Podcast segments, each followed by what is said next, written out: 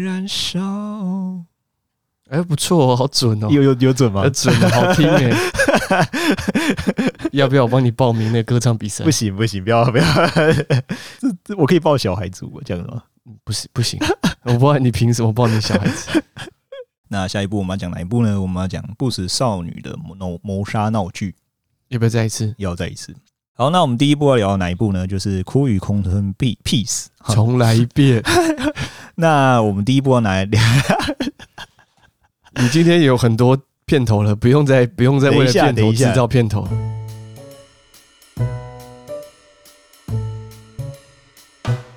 用心看动漫，轻松聊动漫，欢迎大家进入坑，这里是坑 Good Life 电台，我是阿龟，我是查理。查理，距离我们下番完结佳作已经很久了，已经很久。呃，为什么会这样呢？其实我我觉得有几个原因呢、啊。呃，还是要这个是不是我们网网力开头都要先跟大家道歉？你知道吗？不管你要讲什么理由之前，请先道歉。是啊，是啊，不好意思。我我们收集一个奖章好了，就是我们一年内到底有多少集开头先道歉，我们就盖一个章，这样。应该是怎么这样讲？我觉得因为。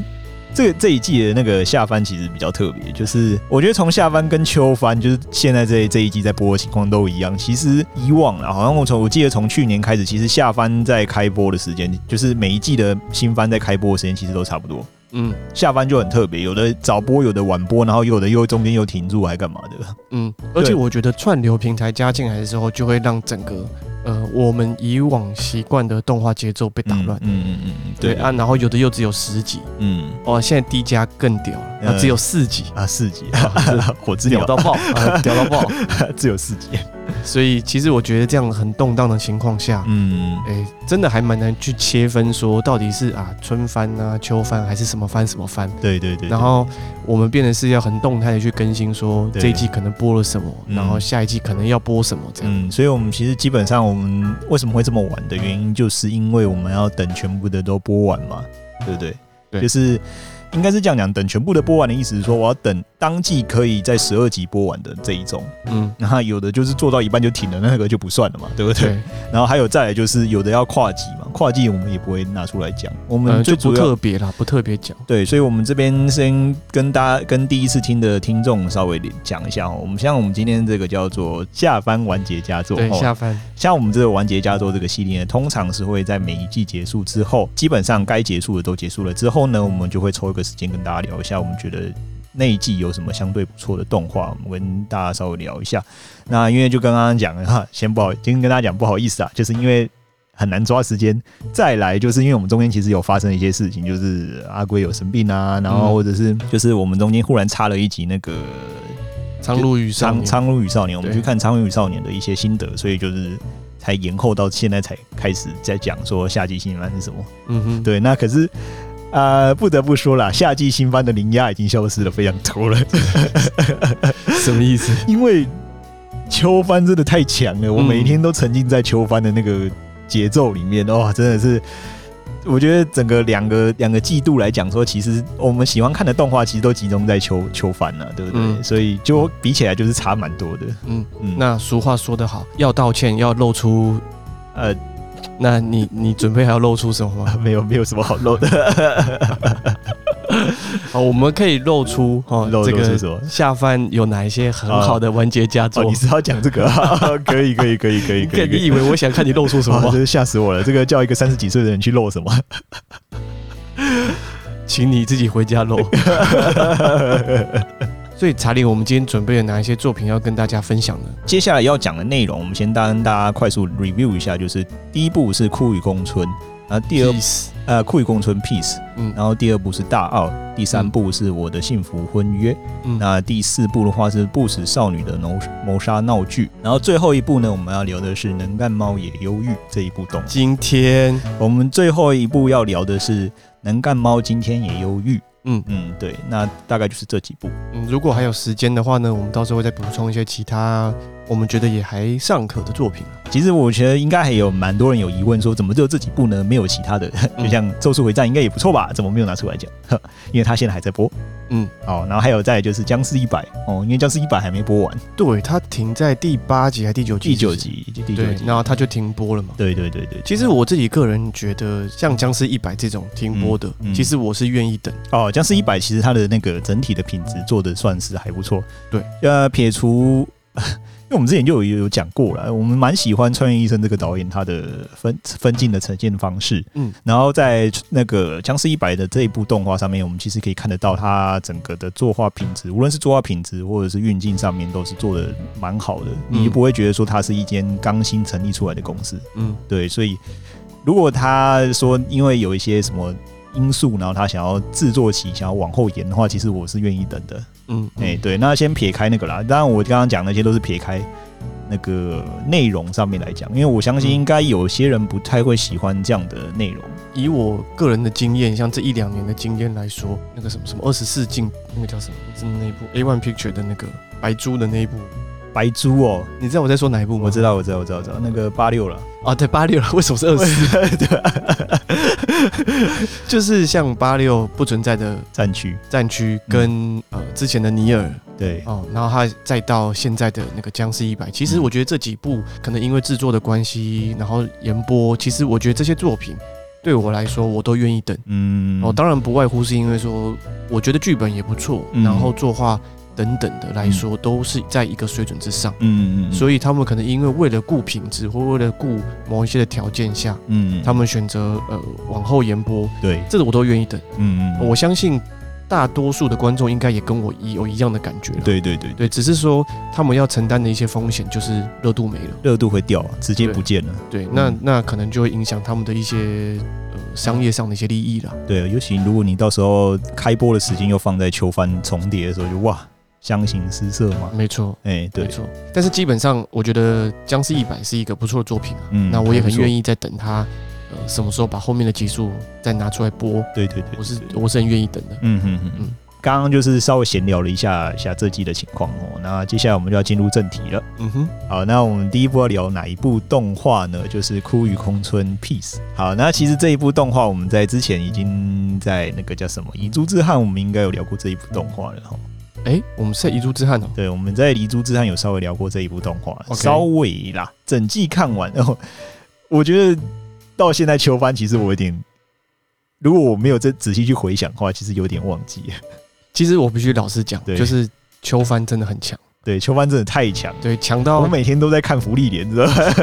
强到我的确有一点忘记说上一季到底有什么。但其实如果你仔细，因为我那时候又有再回去再看了一次《酷雨空村》，其实是蛮好看的一部作品。嗯嗯，那这一部动画，如果你说它是一个很怎么讲，剧情张力很强的一部动画，就是《酷雨空村 Peace》这一部动画，其实它不算是。嗯，对，它比较像是更多的一些搞笑的一些桥段去组合起来的一个。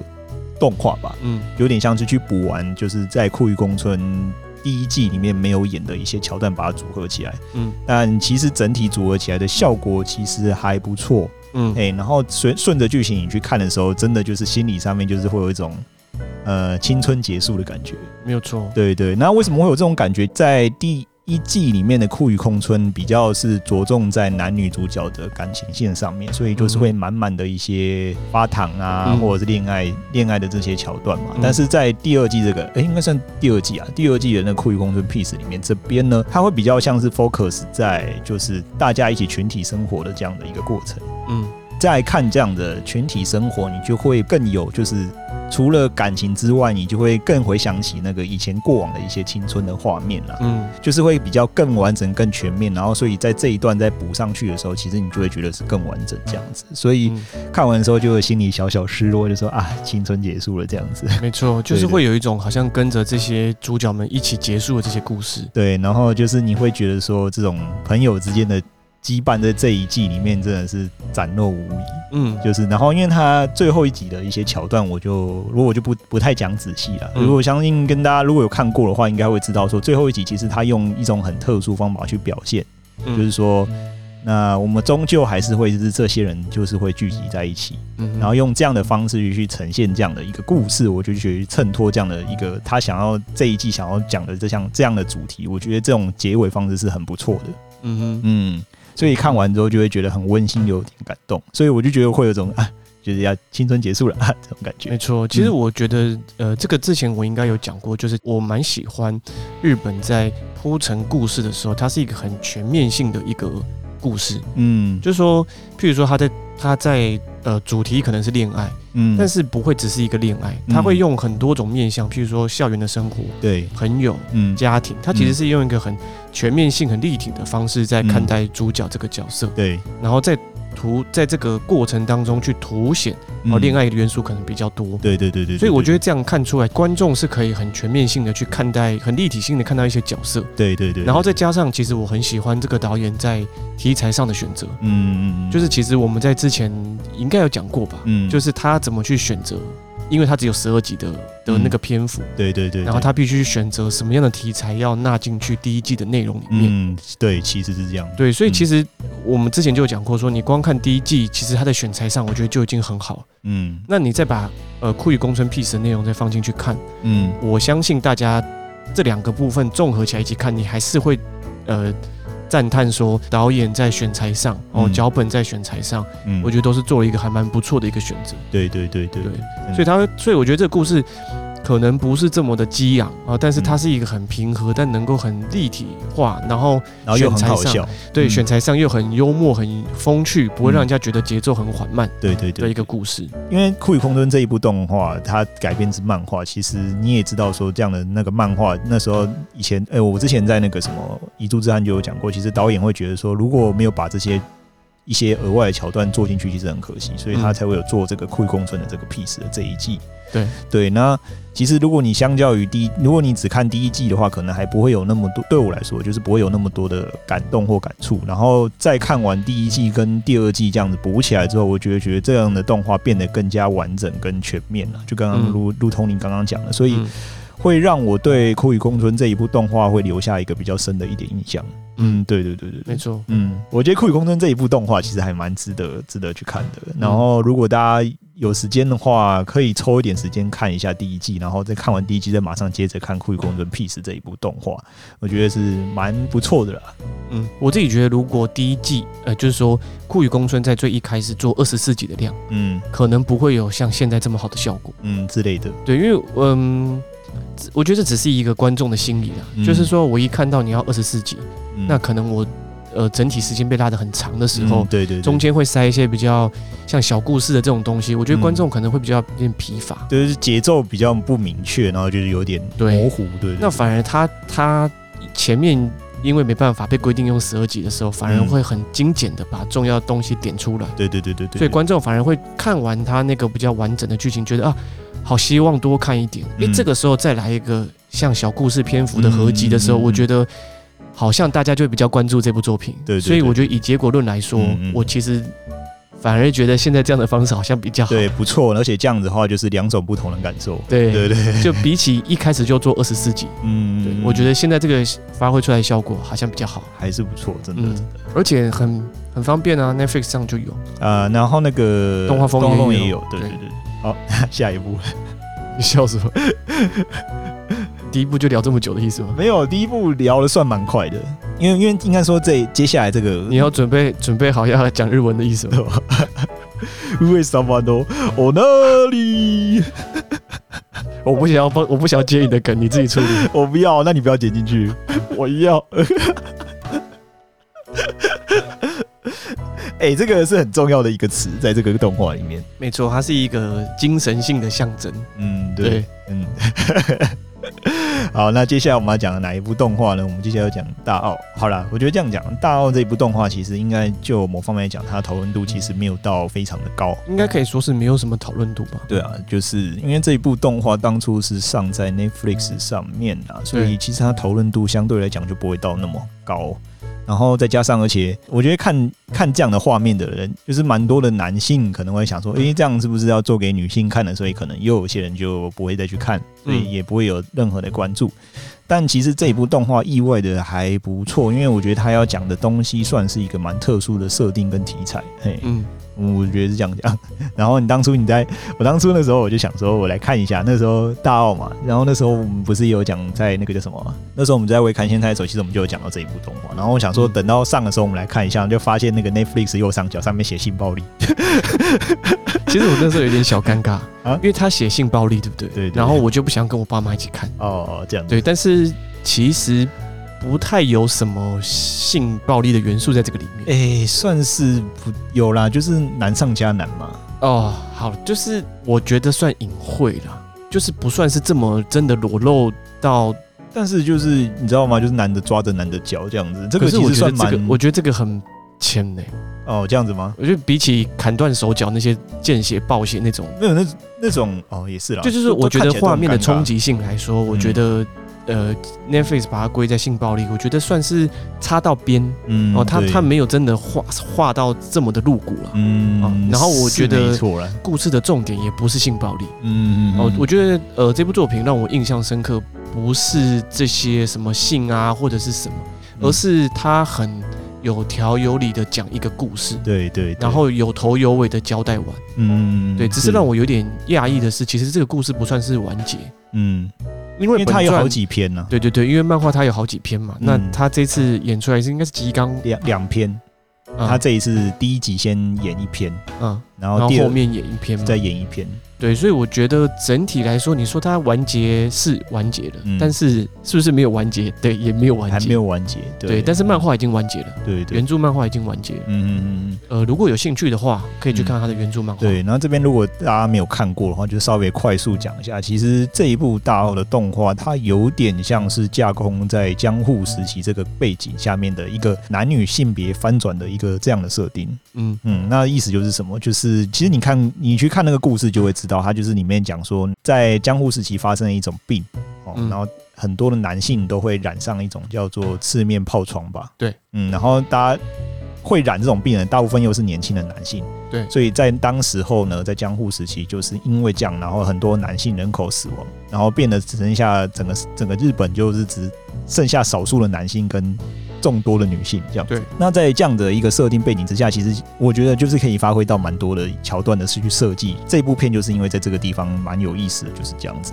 嗯，男女性别比例翻转这件事情，其实不算是一个很新的题材。嗯，但是我觉得原作者呃能够以一个这么古典的想法，嗯，套进去在江户时期这样子，我觉得嗯。又编得不错。对对对对，很合理化的去去铺陈每一个大小细节，嗯，哦，然后从民间百姓会可能会出现的问题，对对，一直到我们认为的将军幕府里面可能会发生的问题，对，然后做一个很有结构性，从下到上，或从上到下一起来看，嗯，性别比例翻转，嗯，哦，然后里面探讨一些这个性别的一些议题，嗯，我我我觉得很不错，嗯。嗯，然后也是非常。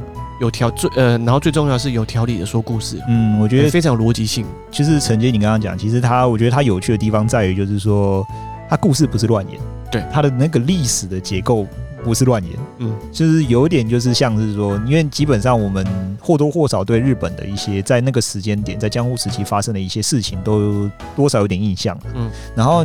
我觉得最令人玩味的地方在于，就是说他用这样的这种男女翻转的设定，然后他会顺着历史的脉络去演，去合理化它。嗯，所以意外的会有说服力。就比如说，像是他有些桥段就是在讲说如何让这些外国使节，因为他们在江户时期已经开始有外国人进来，嗯，然后跟他们做一些交易啊，干嘛的。然后在这样只剩下男性为主的这种，哎，在只剩下以女性为主的这个世界里面，怎么让外患不要发现？嗯哼。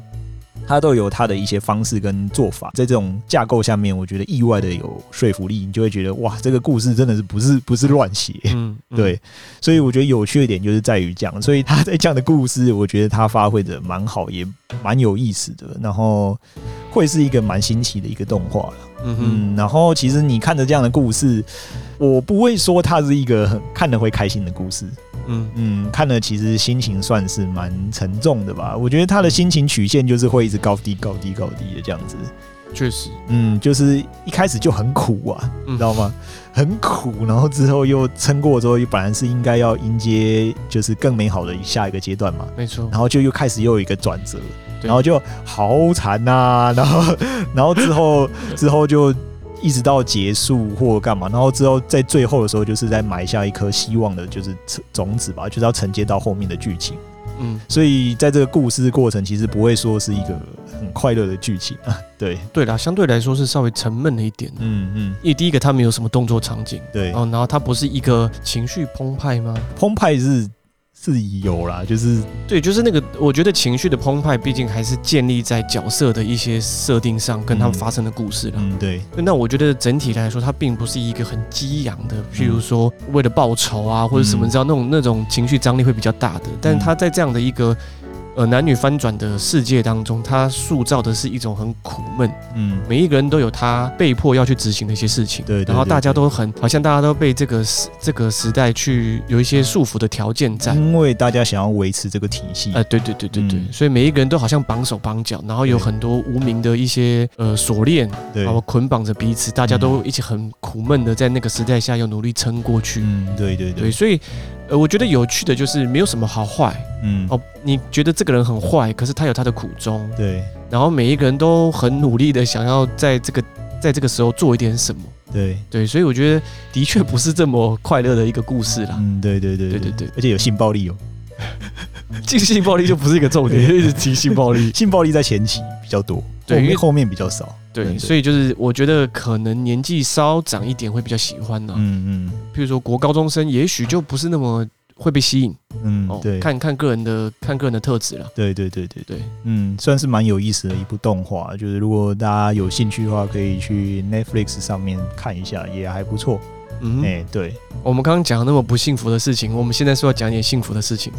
哦，你要这样接了是可以啊，还不错。好的，那就是来讲我们的幸福婚约。哦，不是我们的，是你的，跟我无关。我的幸福婚约。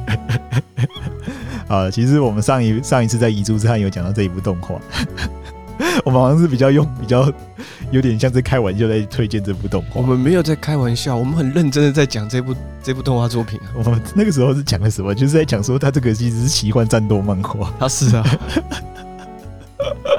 奇幻战战斗动画了。好了，其实是呃，它的元素很多，它这个元素真的太多了，所以它其实是一个不折不扣的呃恋爱动画。我以为你要说它是个不折不扣的王道战斗漫画动画。要 要素太多，可是你这样讲好像真的有。对，他就是他就是非常王道的战斗，奇幻战斗动画，恋爱战斗动画。对对对对，这个到底是什么 remix 的这种组合？啊，其实这一部动画，我觉得在某方面来讲，我觉得。就是蛮意外的。那个时候，我之前就有提到，就是说他其实，在 Netflix 上面，他那个时候在播的时候，Netflix 是前十名，热门前十名，在台湾地区啦。嗯哼。所以那个时候看到有吓到，其实也不意外了。就是你会觉得，是说第一个，我觉得作画品质真的还蛮不错的，蛮精良的。然后再来就是因为它是以一个恋爱为主轴去包装，然后再加上他的女主角真的是很可怜的身世，嗯。嗯，我觉得这这几点加和综合在一起，然后又是大家喜欢看的这种套路，我应该蛮多人都会喜欢的啦，嗯，所以所以在这种整体的看来，真的是蛮不错，然后我觉得是蛮大家可以蛮接受的一种。一种一种包装方式，除了他用一种很奇幻的战斗方式去 去衬托他整个故事的主头主轴，所以，我所以你觉得，嗯，奇幻的元素有为这个作品加分吗？其实是有，我觉得，我觉得在在某方面来讲，我必须说，我必须说，就是如果是这种很纯正的这种大正恋爱剧，嗯，我可能就不会那么想要看。嗯，你也知道，纯的大正恋爱剧可能就门当户对啊，然后把你赶出门啊，什么大男人主义啊这种，嗯，这种这种题材去发挥，我就觉得没什么特别。嗯哼，然后这一部动画就是手会发出火焰球啊，诶，嘴巴会吐火啊，会打雷啊，你就觉得说 很特别，很特别，我一定要看。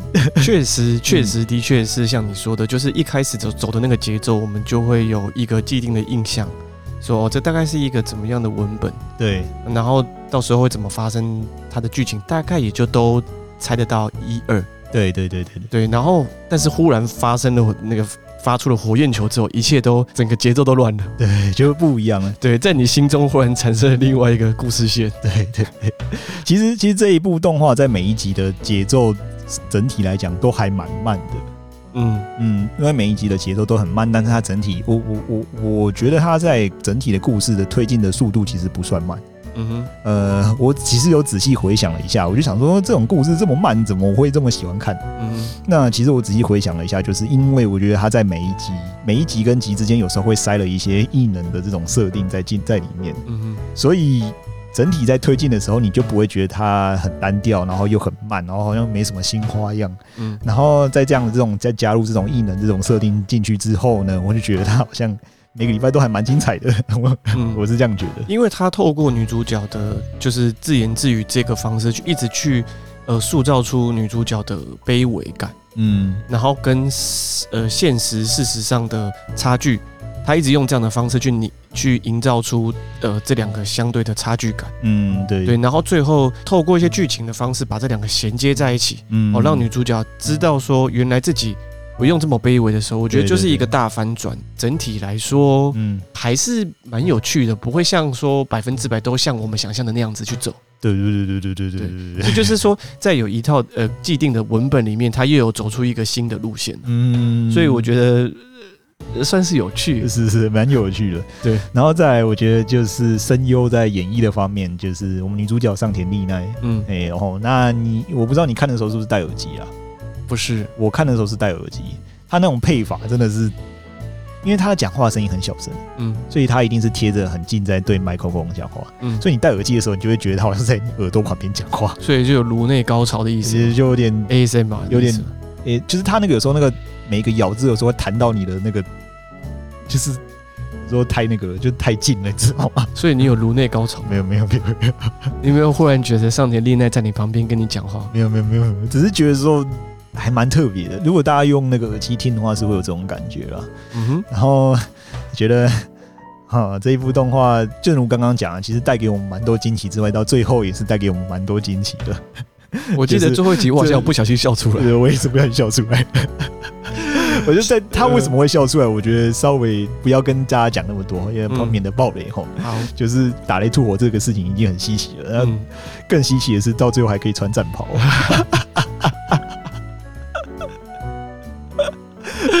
我就就变色。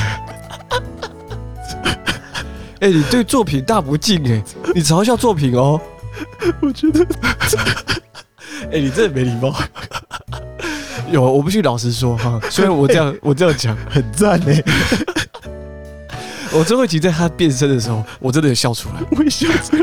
我觉得这有点超超出了，就是我的想象空间。而且他那个变身。是很蛮浮夸的，对，是变得好看的那一种，对，很很浮夸，对对对，就是不输给美少女战士那种变身法。你这样笑，真的笑到很没礼貌。没有，就是你在那一段，他如果片名换成《犬夜叉》，你也不会觉得很奇怪。对对之类的。我们讲了那么多他战斗的部分哦，我觉得还是回归到他恋爱的本质。我觉得他在恋爱的处理上面，其实也算是蛮浪漫的了，吼。嗯嗯，所以我觉得就是，如果你喜欢这种恋爱的啊，这种甜甜的啊，或者是这种看这种男女主角的这种升温的这种过程，我觉得看这一部蛮动画算是蛮适合的啊。我觉得它就是一个蛮典型的大正恋爱剧吧。对，嗯，然后女主角好像觉得自己高不可攀，对对对，然后男主角哦又帅又会又会喷火焰又会打雷的声音。就是说，男主角的地位好像很高，啊，女主角的地位好像很卑微。然后在这样的一个过程当中，哎、两个人都有一种化解心结，然后最后在一起的那一种甜蜜，很很经典的恋爱王道了。嗯，对，我觉得是这个样子。恋爱方面其实也表现得很好。然后，如果你想要看一点加入。一点点的奇幻的这种元素，它不是只有一点点，对，它其实整部动画里面加了一大堆。从第四集还第五集开始出现火焰的时候，对，事情就开始不对劲。所以在这样的，我觉得在整个搭配起来算是蛮不错。如果大家有耐得住性子，我我我觉得有些人是看不。看动画也要看快节奏了，但是这一部应该它节奏整体比较慢。如果你能够接受这种慢节奏这种步调的话，是蛮推荐给大家去看一下，蛮有意思的一部动画。嗯，对。然后如果大家有点恶趣味的话，嗯、想要把这部作品看成是奇幻战斗片，我觉得也尚可啦。对，因为因为毕竟大家对于作品的解读跟喜欢它的某一个面向其实都不一样。虽然我跟查理两个人每次讲到这一部的奇幻，比较偏向奇幻的情节，我们两个都觉得，呃，就是有点有点超出我们的预期，所以我们才会笑嘛。对。但是我们的笑并不是去嘲笑这部作品。他谈恋爱真的谈的太认真了，就是他是一部真的认真在谈恋爱的作品，但是在这么认真的过程当中，竟然又跑出了奇幻的元素里面。对。然后奇幻的元素又超越了一般的奇幻的 的的的界限，对，就是如果你要很认真听我们分析为什么这部作品我们两个会觉得这么的好笑，所谓的好笑不是嘲笑，就是真的这么能能让我们发自内心觉得有趣，其实真的就是因为这样，嗯，在很认真的元素里面做了超越我们预期的事情，嗯，所以你会觉得有点不可思议，对对。对。那非常强烈，大家就是一定要看到最后变身的那一段，相信大家一定会跟我们一样觉得大正的美少女战士。我这我这样讲应该很贴切吧？你这样有点大不敬的感觉。大不敬是我大不敬吗？对不起，大不敬 啊，对不起。哎，可是他搞不好有第二季哦。啊，应该有有可能会有。对对对对，所以。我记得他最后有说有有有那个续篇，对对对对对对对对。我们期待有美少女战队了哦，大正的美少女战队，男主角也穿，男主角就不用了，女主角女女生穿就好。OK OK，女女生变身就可以。好好好，OK OK。下次看到姐姐是不是也能变身一下？好了，我我们真的还是推荐大家了，呃，推荐推荐的推荐给大家。比起刚刚讲那个大奥的，现在幸福很多了，幸幸福超多。那我们下一步要讲哪一部呢？我们要讲的是《不死少女的谋杀闹剧》。嗯嗯，好，这一部，诶、欸，我自己私心认为，好像这一部的讨论度也没有到很高，非常可惜。因为我觉得这部作品不论是在剧情的编排，还是作画上，还是契合它的主题上面啊，我都觉得做的蛮好的。嗯，整体来说，就是如果你喜欢那种欧风古代。也不是说古代，应该是中古世纪欧洲会有的那种科学怪人，嗯，科学怪人啊，呃，然后那个开膛手杰克，就是那一类的题材，嗯，如果你很喜欢那种欧洲的古典的那种经典元素，嗯，就是很符合那个时代下会发生的一些故事啊，对对。对，如果你喜欢这些元素，我觉得这部作品真的是还不错，对对，这个倒是，这个从这一点来看，我觉得。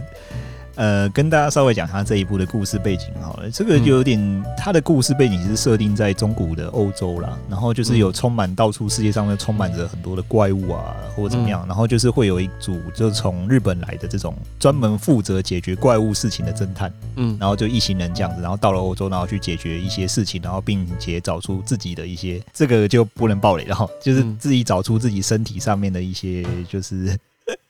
要怎么讲？寻找自己身体的故事，这样讲会变得好像很无聊。我其实是蛮喜欢这种穿凿附会的故事，对，比如说要把福尔摩斯拉进来，把怪盗亚森罗平拉进来，然后还有莫里亚蒂，就是这一些很经典的欧洲元素、侦探的元素、怪盗的元素，搭配上日本，日本的这种妖怪啊，什么东西很多。所以我在看这部动画，我自己会有这种明星大乱斗的感觉。我我是能够接受这样子的明星大乱斗。对啊，我觉得可以啊，就是把那种真的是明星队啦，就是把所有的一些该有的一些元素全部纳进来，然后、嗯、对，所以在这个故事里，你就可以看到大家齐聚一堂，就会真的会有一种明星队的这种感觉，然后就看大家怎么去演这个故事，其实还意外的还蛮有意思的，嗯、然后也其实蛮符合就是他的所要强调这种谋杀闹剧的这种感觉，嗯、因为他其实，在过程像我们刚刚讲这种推理剧啊，就。大家可能会想到说很很沉闷啊，还干嘛？嗯，其实要么就是会把手表打开，把人家麻醉昏倒，然后用变声器用他的声音讲话。这个他他那个背后不知道被射了几针的，那个不知道会不会中毒死掉。他搞不好是帮他针灸，你怎么知道？毛利小五郎忽然觉得身体变得很舒服之类的，气血经络很很舒服，会直接睡着。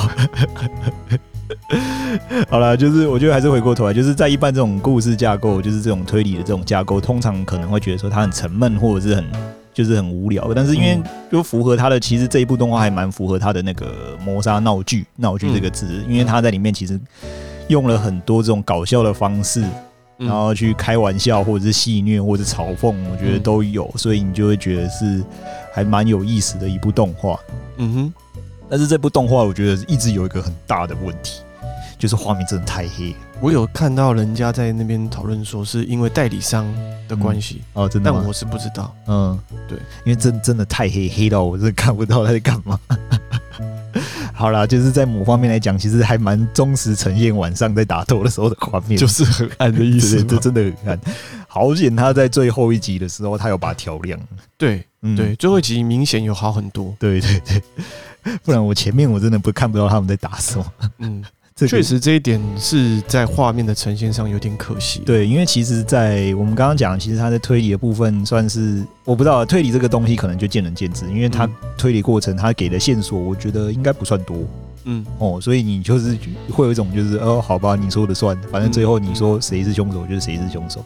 你比较没有我我自己是没比较没办法沉浸在他这种推理的过程啊。嗯，虽然有时候推推理出来还是有一定它的合理性，可能我也是放空在看，所以我觉得哦，合合理啊。嗯所以，那你看《名侦探柯南》的时候，中间的推理过程你会看吗？诶、欸，有些有些会看啊，有些会看。那你有觉得有道理吗？有啊，有啊，都都有吧，都有吧。哦，反正就作者说的算，我也不知道是哪一家。那就是一样啊，就是整个作品对你来说都是作者说了算的。对啊，我是不会太太仔细在 care 那个一些桥段啊。所以我觉得在，在我觉得推理上面，第一个就是其实还不错，然后再来就是那个。战斗上面的画面其实也处理的蛮好的。我觉得如果大家上一季想要看哪一部动画，我觉得这一季这一部是一定要看的。嗯，对。我自己也是蛮推荐这部作品，从各个面向而且你不会像前面可能大奥是 Netflix 啊，然后那个酷与公尊可能要先看第一季啊，那这一部的话其实还蛮没有什么入门障碍的。嗯，对，而且我也蛮期待他如果有第二季的话，我个人是蛮期待。嗯，因为他的其实文本还不错，嗯嗯，我觉得是这样子的。对对，所以如果大家有兴趣的话，可以去稍微看一下这部动画，算是蛮有意思的。每天每个礼拜在看他在开玩笑，而且都是一些地狱梗，对，都是地狱梗。对，那就推荐给大家喽。OK，好，那最后一部我们要聊哪一部呢？我们最后一部要聊的是。能干猫今天也忧郁，算是这一季稍微比较贴近现实生活的一部作品。对，但是我原本预期他没有会做的这么好，意外的还不错。对对，因为在看这样的这种作画品质，无论是作画品质或者是这种题材，我有个 default 的预设啦。嗯，我就觉得它应该是小品的动画。嗯。嗯，然后在这样的这种小品这种动画，我觉得啊，就是《能干猫》这一部这部动画，其实在这种架构下面，其实处理的已经已经非常好了。嗯，无论是在作画品质，或者是在笑点的这种节奏上面，其实我觉得都处理的蛮到位，不太有什么任何空拍的地方。嗯，所以所以意外的还不错。然后那个时候我一开始在看的时候，就是它有些画面是用三 D 的场景去做呈现。嗯、对，然后我想说，完蛋了，这个是不是真的会？不太妙，意外的就是说这样的这种处理方式，我倒是蛮蛮可以接受，因为感觉那个地方其实不太是很多的重点啊。嗯，对对对，所以就就其实还不错。然后再来就是说，因为它其实对于一些猫的那种小细节，我觉得描绘的蛮好的。虽然我没有、嗯、没有养猫，你是猫派吗？我如果是猫跟狗的话，我应该是猫。嗯，OK，因为猫得正得正，猫不用遛，可是猫很烦啊，哎，很可爱啊。果然是猫派的人会讲的话，所以我觉得他在对于一些猫的这种小细节描绘的很好，然后放到这种那个御级这种超级巨无霸猫的身上，我就觉得有种反差感，就是还蛮可爱的。我后来从你刚才讲那些话，就是感受到猫派的气息 啊，真的吗？对。但是我觉得，我觉得有个地方要提一下，就是因为这个猫，这个御级，这个毕竟是动画嘛，它还是有请声优来配。嗯。然后他是请那个安原杨贵，嗯，这位声优去配的。然后你也知道，他是一个就是声声线非常低沉的一个大叔，是。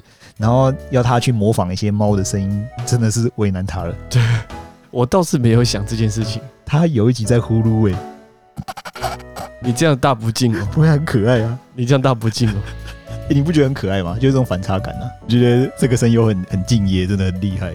我们通常会在一季里面挑一部这种比较轻松的动画。嗯，那我觉得这一这一季的话，应该就是这一部动画。然后在无论什么时间点去看，其实都还蛮疗愈的。然后如果你是猫派的，我觉得就是完全不能错过。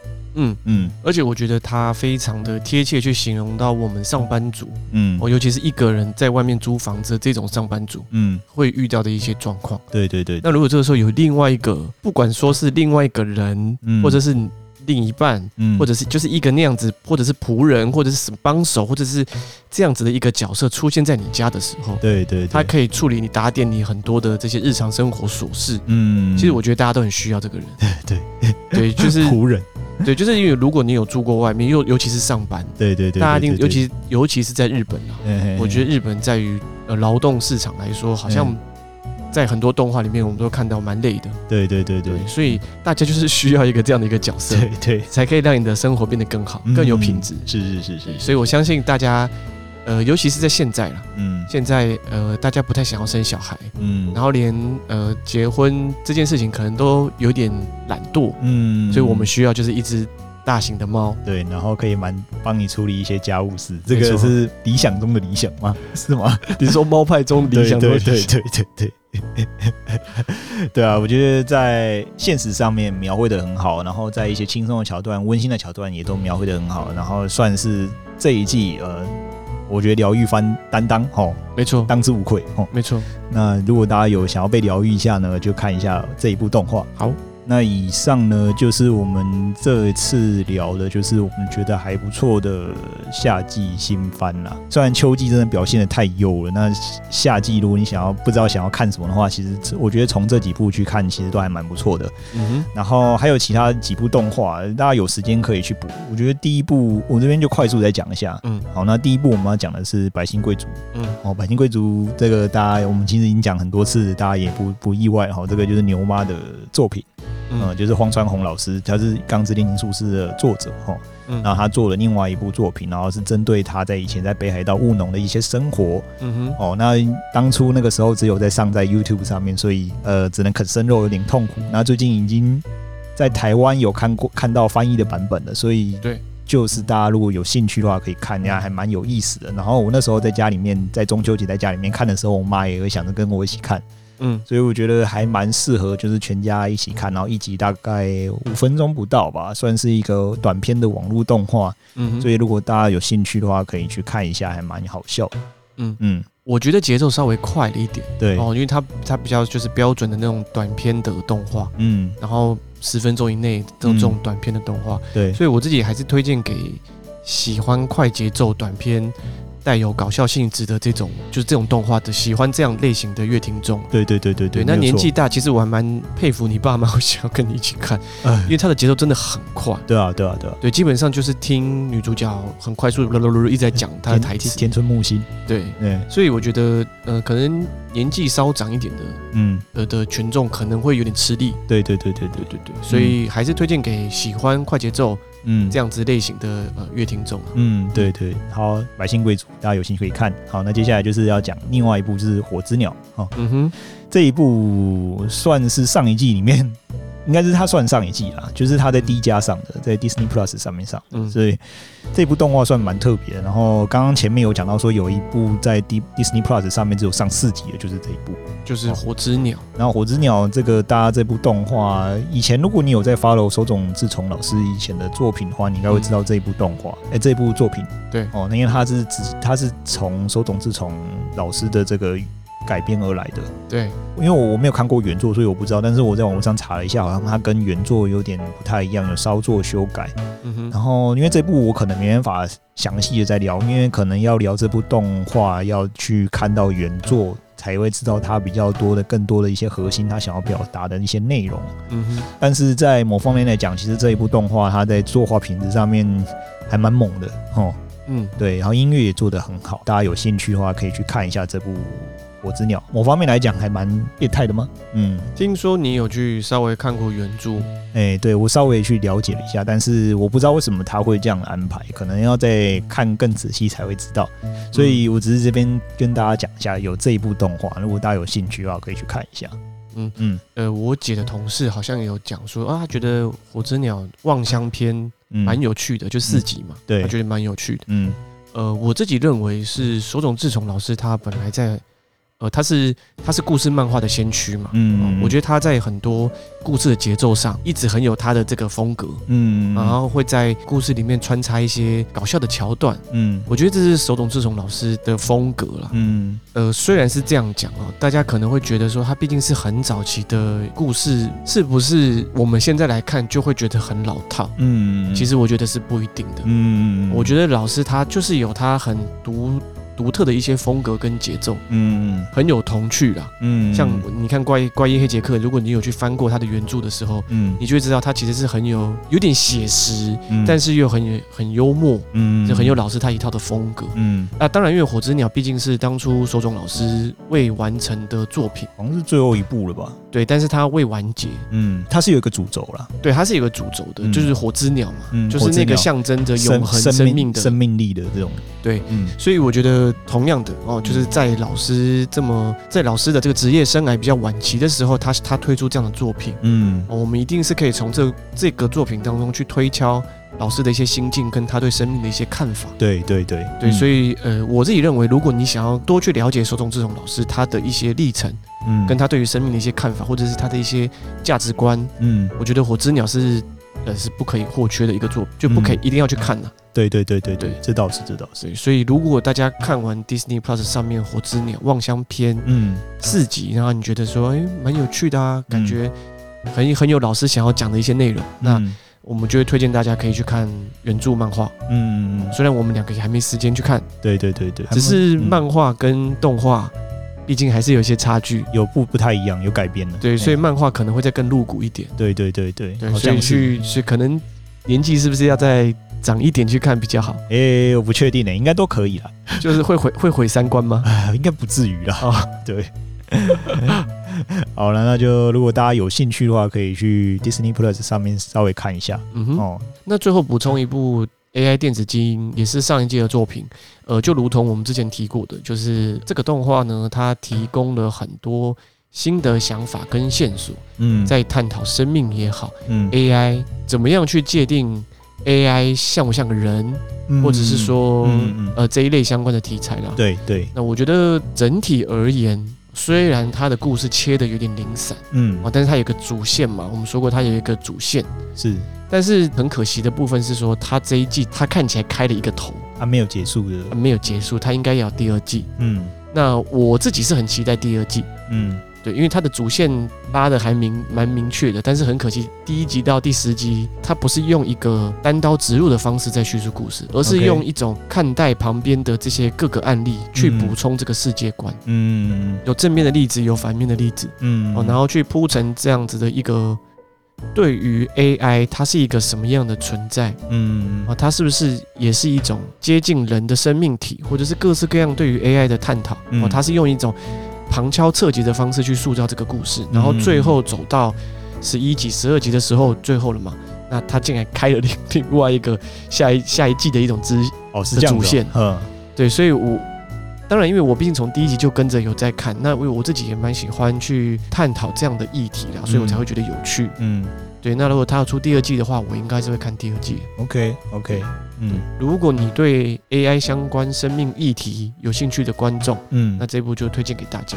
嗯哼，嗯，整体来说，我觉得这一季不算是一个非常强大的一季啦。对，就是说它不是一个有什么很呃突出的作品，或者是怎么样让你这种撼动你的这个 动画世界。对，但是缓步下来来看，嗯，其实也是有一些可圈可点的作品。对对。所以不算是到无聊，嗯，火焰球，就是说，还是有些惊喜的，对对，还是有些惊喜。然后有些动画其实蛮值得看的，就是如果大家不知道上一季，刚刚也讲过了，就是如果大家不知道上一季要看哪些动画呢，我觉得可以看一下这几部我们今天推荐的这些动画的清单。嗯哼，好好，那我们今天的 podcast 就到这边结束喽。好，感谢各位收听，好，那我们下次见喽。好，拜拜，拜拜。